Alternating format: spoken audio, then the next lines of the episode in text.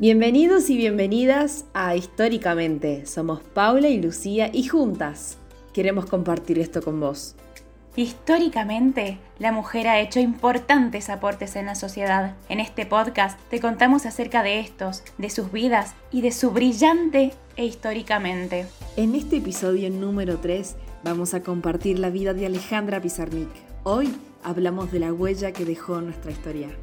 Alejandra Pizarnik nació en Buenos Aires el 29 de abril de 1963.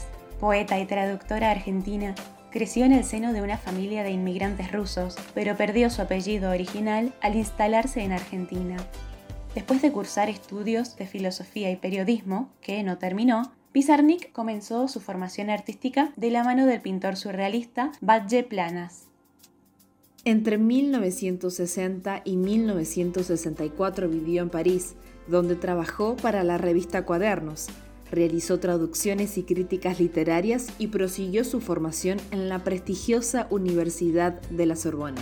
Durante sus años en Francia, comenzó su amistad con el escritor Julio Cortázar y con el poeta mexicano Octavio Paz, que escribió el prólogo de su libro de poemas Árbol de Diana de 1962.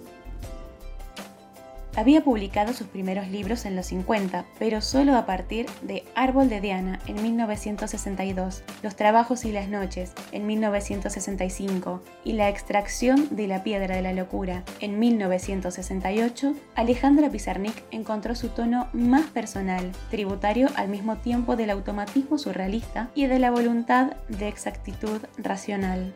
En esa tensión se mueven estos poemas deliberadamente carentes de énfasis y muchas veces hasta carentes de forma, como anotaciones alusivas y herméticas de un diario personal. Su poesía, siempre intensa y a veces lúdica y a veces visionaria, se caracterizó por la libertad y por la autonomía creativa. Pizarnik escribió de manera frenética desde los 15 años. Lo hizo de forma devota porque esa era su única vía de salvación en un mundo del que nunca se sintió parte.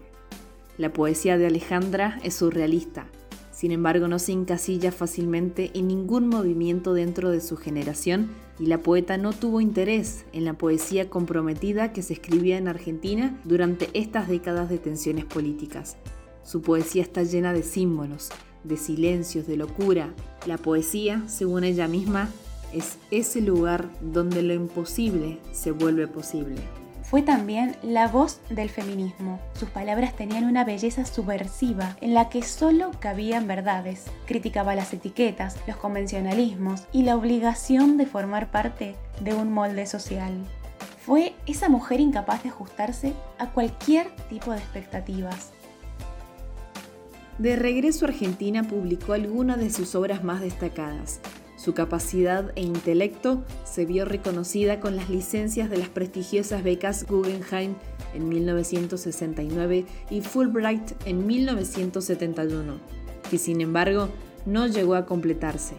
Los últimos años de su vida estuvieron marcados por serias crisis depresivas que la llevaron a intentar suicidarse en varias ocasiones. Pasó sus últimos meses internada en un centro psiquiátrico bonaerense y el 25 de septiembre de 1972, en el transcurso de un fin de semana de permiso que pasó en su casa, terminó con su vida con una sobredosis de seconal sódico. Tenía 36 años. En el pizarrón de su recámara se encontraron los últimos versos de la poeta. No quiero ir nada más que hasta el fondo. Fue y sigue siendo una de las voces más representativas de la generación del 60 y es considerada como una de las poetas líricas y surrealistas más importantes de Argentina. En resumen, el mundo puede disfrutar de la poesía de Alejandra Pizarnik gracias a su increíble e históricamente. Gracias por quedarte hasta el final. Si te gustó, puedes compartirlo y recordá que desde tu lugar Podés marcar la historia.